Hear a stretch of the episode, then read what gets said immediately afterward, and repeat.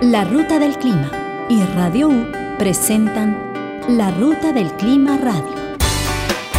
Comunicando ciencia para la toma de decisiones. Incentivando la participación ciudadana. Incidiendo en las políticas públicas. La Ruta del Clima. Acciones de empoderamiento climático. Estamos en la Ruta del Clima Radio, un programa sobre cambio climático desde la justicia, la ciencia y con una perspectiva latinoamericana. Estamos aquí Valeria Román y Adrián Martínez. Vamos a conversar con la diputada Paola Vega sobre las realidades políticas que rodean la agenda climática de Costa Rica. Hola Paola, ¿cómo estás? Hola, ¿cómo están? Un placer compartir con ustedes y hablar de este tema tan importante y tan menospreciado muchas veces en, en la vida política nacional. Bueno, una de las preguntas tal vez que queríamos empezar es tal vez si hablamos de la acción climática, a veces se nos puede presentar como una iniciativa, como un proyecto efímero, pero en realidad es un, un, un, tema o un fenómeno que va a definir el desarrollo del país por los próximos 30, 40 años.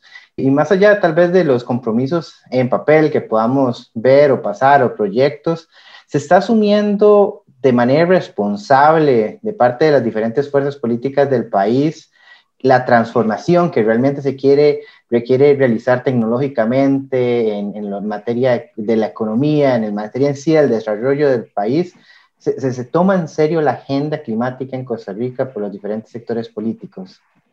No, en absoluto. Ahí mi respuesta tiene que ser contundente la agenda climática no se toma en serio ni por el Poder Ejecutivo ni por el Poder Legislativo como se debiera.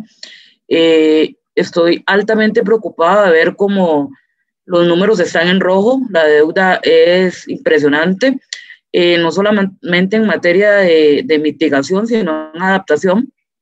Y seguimos sin tener el eje climático incorporado en las políticas públicas. Un ejemplo fue ayer que se anunciaba eh, todo el tema de la carretera de la angostura, que no tuvo una valoración climática de cómo es posible que esta zona vaya a sufrir una inundación en próximos años. Es que estamos hablando de un corto plazo, no, no de un largo plazo.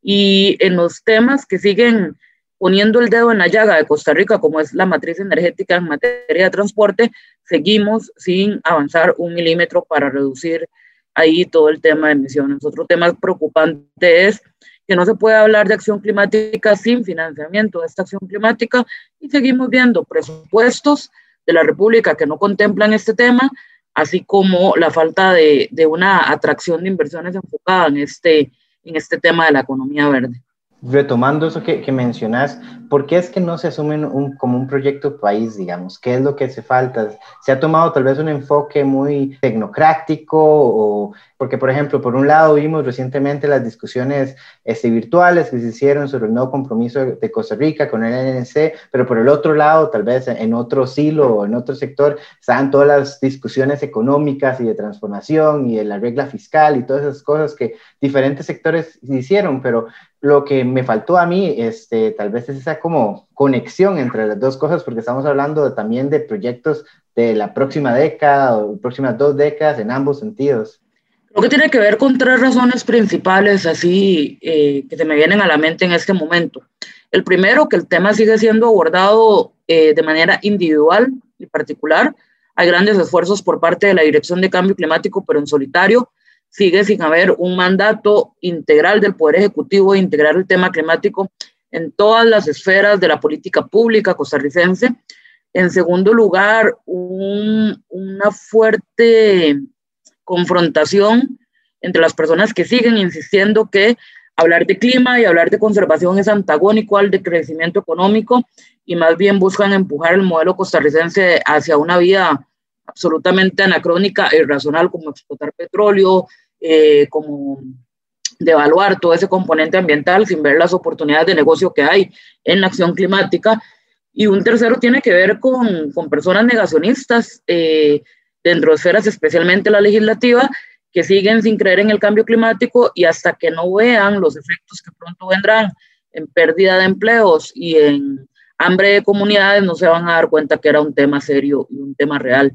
Siguen encajonándolo en un tema eh, que es de ambientalistas, que es un tema que no tiene que ver con lo económico o con lo social, y no, no quieren comprender la dimensión en la que estamos. ¿Serviría o sería útil una ley marco de cambio climático como por ejemplo hay en México y en otros países de la región? ¿Eso es algo que se podría retomar? Yo me lo he preguntado muchas veces, creo que una ley marco de cambio climático podría darnos un par de herramientas importantes, garantizar eh, que se asigne presupuesto en esta materia en, todas las, las áreas necesarias y garantizar que el componente climático sea objeto de toda política pública. Sin embargo, con la actual composición de fuerzas en el Parlamento, una ley de ese tipo no pasaría. Eh, en este momento, desde el inicio, ha sido una, una asamblea que desconoce la importancia del tema ambiental, pero que ahora ha puesto como excusa la pandemia, cosa muy lejos de la realidad porque vemos el caso, por ejemplo, la Unión Europea en su plan de reactivación económica post pandemia, lo primero que garantizó era que iba a ser una reactivación verde y que iban a destinar un 6% del PIB de cada país en este tema. Eh, creo que falta mucha lectura, mucho estudio, mucho conocimiento de la situación actual. Entonces, sí valdría la pena una ley de cambio climático. No hay voluntad política en este momento para sacarla. Sin embargo, la ausencia de esta ley no es excusa. Eh, creo que tenemos una política como el Plan Nacional de Descarbonización que avanza a un ritmo preocupantemente lento y no se están dando estas voluntades políticas para movilizar ahí donde hay que movilizar. Seguimos sin cobro electrónico, seguimos sin sectorización de rutas de buses, seguimos sin eh, componentes e incentivos al transporte alternativo y demás. Y estas son cosas que no requieren una ley, son cosas de, de voluntad política que me preocupa mucho que no se estén dando. ¿Cómo la ciudadanía podría posicionarse para recalcar la necesidad de que hay que tener voluntad política? ¿Qué puede motivar a las personas para retomar o alzar la bandera del cambio climático como un eje principal del desarrollo? Creo que falta eh, poder bajar la, la, información que tenemos a niveles un poco más, eh, más entendibles. A veces nos quedamos mucho en el lenguaje técnico o en el lenguaje científico a la hora de hablar de las urgencias climáticas y de la, crisis climática global. Y es importante, nos ha faltado tal vez desde ese sector que empujamos el tema de la acción climática, trasladar de manera empática estos impactos del cambio climático. Que la señora de Punta Arenas no piense que es una discusión de intelectuales, eh, eh, de escritorio, sino que entienda cómo esto puede afectar su vivienda, su eh, acceso a alimentación, su empleo, el futuro de sus hijos. Eh, que el señor de San José también lo entienda. Como lograr trasladar esto a los lenguajes particulares de cada ciudadano, creo que es un reto para poder involucrarnos de una mejor manera y por supuesto darle un rol preponderante a la ciencia, que, que la hemos dejado mucho de lado no todo va a ser voluntad política, hay que hacer un esfuerzo muy grande por ponerle a esto un rostro económico y la única forma de que el empresariado o de que ciertos sectores entren en este tema de la acción climática es mediante la generación de incentivos y mediante la colocación de soluciones económicas donde puedan ver un juego, un juego de ganancia. Sin embargo, para esto tampoco hay voluntad política. Estamos viendo cómo la Asamblea está aprobando en ese momento de manera atropellada un montón de exoneraciones para eh, extranjeros que vengan a invertir en el país, pero cuando una toca el tema de que esta inversión tenga que tener un componente climático y deba tener soluciones basadas en la naturaleza, generación de algún tipo de solución climática, ahí se cierran totalmente las puertas. Hay una animadversión de la clase política al tema climático que eh, solo se va a resolver exigiéndole a los candidatos por los que votamos en las próximas elecciones, que ya son en menos de un año, que nos presenten una propuesta. Si la ciudadanía no comienza a exigir a cada candidato a diputado y a cada candidato presidencial que nos hablen en serio de cuáles son sus propuestas para el tema climático, eh, van a seguir creyendo que es un tema que ni siquiera es sancionado desde lo electoral. Vamos a hacer una pequeña pausa y continuamos conversando con la diputada Paola Vega y la conexión entre la acción climática y la agenda política en Costa Rica. La Ruta del Clima. Acciones de empoderamiento climático. Búscanos como larutadelclima.org.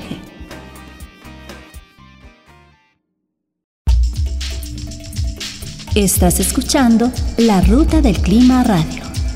Si sentís preocupación por el cambio climático, desplazarte a pie, en bus o en bicicleta son acciones que te permiten reducir tu huella de carbono. La Ruta del Clima Acciones de empoderamiento climático.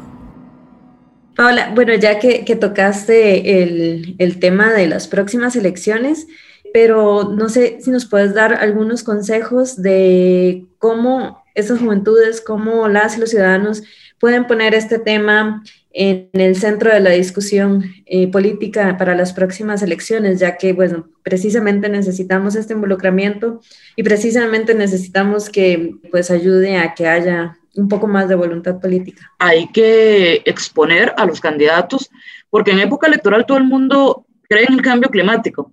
Veía yo en Twitter y en las redes sociales eh, un candidato que abiertamente ha defendido la explotación de petróleo y que, y que pertenece a un instituto negacionista del cambio climático, ahora de repente comenzar a hablar del cambio climático y su importancia. Entonces es importante que la ciudadanía lo confronte a este tipo de personas, que las confronte y eh, que les recuerde posiciones del pasado para que no lleguen a engañar a nadie, porque esto es lo primero. Ahora en campaña todos van a decir que están de acuerdo con los derechos humanos, con el cambio climático y con demás. Creo que hay que organizar muchos debates, muchos debates donde se pueda evidenciar quién verdaderamente tiene esta agenda incorporada y quién no, eh, acudir a manifiestos donde tengan que poner la firma. Cuesta mucho que una persona pueda quitarse de lo que firma. Entonces, de repente, si muchas organizaciones que trabajan en el tema climático eh, firman un manifiesto e invitan a los candidatos y a las candidatas a firmarlo, ahí se puede ver un poco la voluntad y el compromiso. Incluso con temas más específicos, se compromete usted a impulsar una ley de cambio climático, se compromete usted a impulsar una ley de recurso hídrico, eh, se compromete usted a garantizar presupuesto para la acción climática y este tipo de cosas. Pero creo que es eso, el debate, el ruido, exponerlos y poder de verdad tomar decisiones informadas en esta y en otras materias. Y entonces, ¿cuál debe ser el rol de los partidos para promover esa transversalidad de, la agenda climática en, estas discusiones? En primer lugar, comenzar a hablar del tema climático. Si vos revisas los planes de gobierno de la última oferta electoral, son pocos los partidos políticos que tomaron en serio el cambio climático. Em, inclusive en el acuerdo nacional que se dio de previo a las elecciones, los dos grandes temas ausentes eran cambio climático y mujeres que siguen siendo ausentes ambos de la política pública en este país.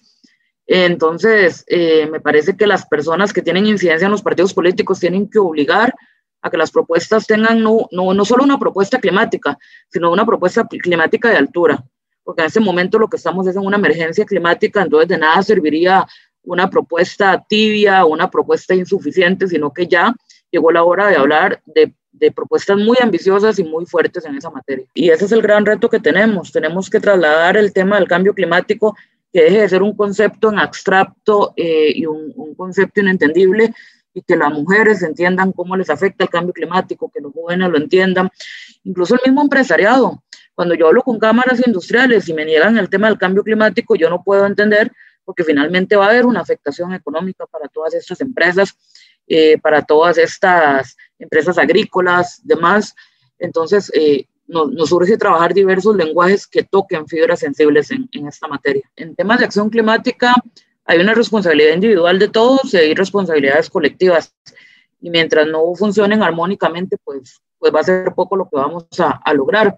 ¿Qué es lo que pasa a nivel de gobierno? Finalmente de nada sirve un plan de descarbonización muy bonito o una política de adaptación en el papel hermosa si el resto de instituciones que tiene que apoyar a ejecutar esa política no está de acuerdo. Mientras el Ministerio de Obras Públicas y Transportes siga obviando la necesidad de reformular toda la estrategia de transporte del país, siga haciendo obra pública sin contemplar la variable climática, mientras el MAC siga eh, sin contemplar el tema de los plaguicidas, por ejemplo, pues poco vamos a lograr hasta que esto no se vuelva una política de Estado. Eh, y ahí sería importante que alguien con, contemple la declaratoria de una emergencia climática o algo por el estilo que permita trasladar estas, estos mandatos a todas las instituciones, pero hasta que eso no pase va a ser muy difícil alcanzar buenos resultados. Paola, algo que tal vez este, para el, sector, digamos, de la sociedad civil, los, los grupos de jóvenes, los universitarios que tal vez están muy ya enganchados con promover el tema del cambio climático y pues que se desarrolle una, una, una agenda que sea contundente en el país, ¿cómo se puede uno acercar o en qué forma uno puede tratar de dialogar con los partidos políticos? Porque, digamos, yo nunca he estado en uno, entonces no tengo la menor idea cómo acercarme, eh, digamos, a ellos y pues, y pues pedirles o fomentar al menos el diálogo con las personas que, que están metidos en el tema para que aborden esta temática. Bueno, el otro día leía un libro de Manuela, eh, la exalcaldesa de España, de Madrid, perdón, y decía que nunca como, como en este momento el futuro es de los jóvenes y tienen toda la amplitud de mecanismos de las redes sociales para poder posicionar sus temas. Ponía el ejemplo de Greta Thunberg, ¿verdad? Que en, otras épocas hubiera sido inimaginable ver un adolescente eh, liderando a nivel mundial este, este cambio de políticas y esta toma de conciencia. Entonces creo que hay que hacer uso, está en manos de las nuevas generaciones cambiar esto. Tienen que exigir tienen que volverse totalmente constantes exigiéndole a sus representantes que tengan este tema presente y a todos, porque nada hacemos. Lo peor que podemos repetir es tener solamente algunos cuantos diputados que estamos interesados en este tema versus una amplia mayoría que no es capaz de, de, dejarnos avanzar con estos temas. Eso es realmente frustrante y, y realmente preocupante. Organizarse, es importante que se organicen, si tienen intereses comunes, que se organicen, no sé, como estudiantes de una carrera, como un grupo de vecinos, como un grupo de mujeres, lo que sea, y comenzar a posicionar las ideas y tocar las puertas de los partidos políticos. Eh, es importante que puede ser mediante presión pública en las redes sociales, pedirles audiencias a los diputados o los representantes, o puede ser perfectamente mediante correos electrónicos o pidiéndoles reuniones a las cúpulas partidarias como tal. Eh, en el momento que las personas no sueltan el tema, e insisten en las redes sociales, va a ser casi imposible que las personas evadan atenderlos. Entonces, organización, accionar colectivo y ser muy, muy, muy insistentes, muy insistentes y no soltar hasta que tengan una respuesta. La ruta del clima. Acciones de empoderamiento climático. Búscanos como larutadelclima.org. ¿Qué es el Acuerdo de Escazú? El Acuerdo de Escazú es un acuerdo regional que tiene el objetivo de garantizar cuatro aspectos. Acceso a la información, la participación pública efectiva en los procesos de toma de decisiones ambientales, acceso a la justicia en asuntos ambientales y proteger los derechos de los y las defensoras de la naturaleza. El Acuerdo de Escazú es un instrumento que promete crear parámetros comunes en la región para reducir conflictos ambientales y las violaciones de los derechos humanos, así como para consolidar el derecho de las personas a participar en las decisiones que afectan su ambiente, desarrollo y bienestar.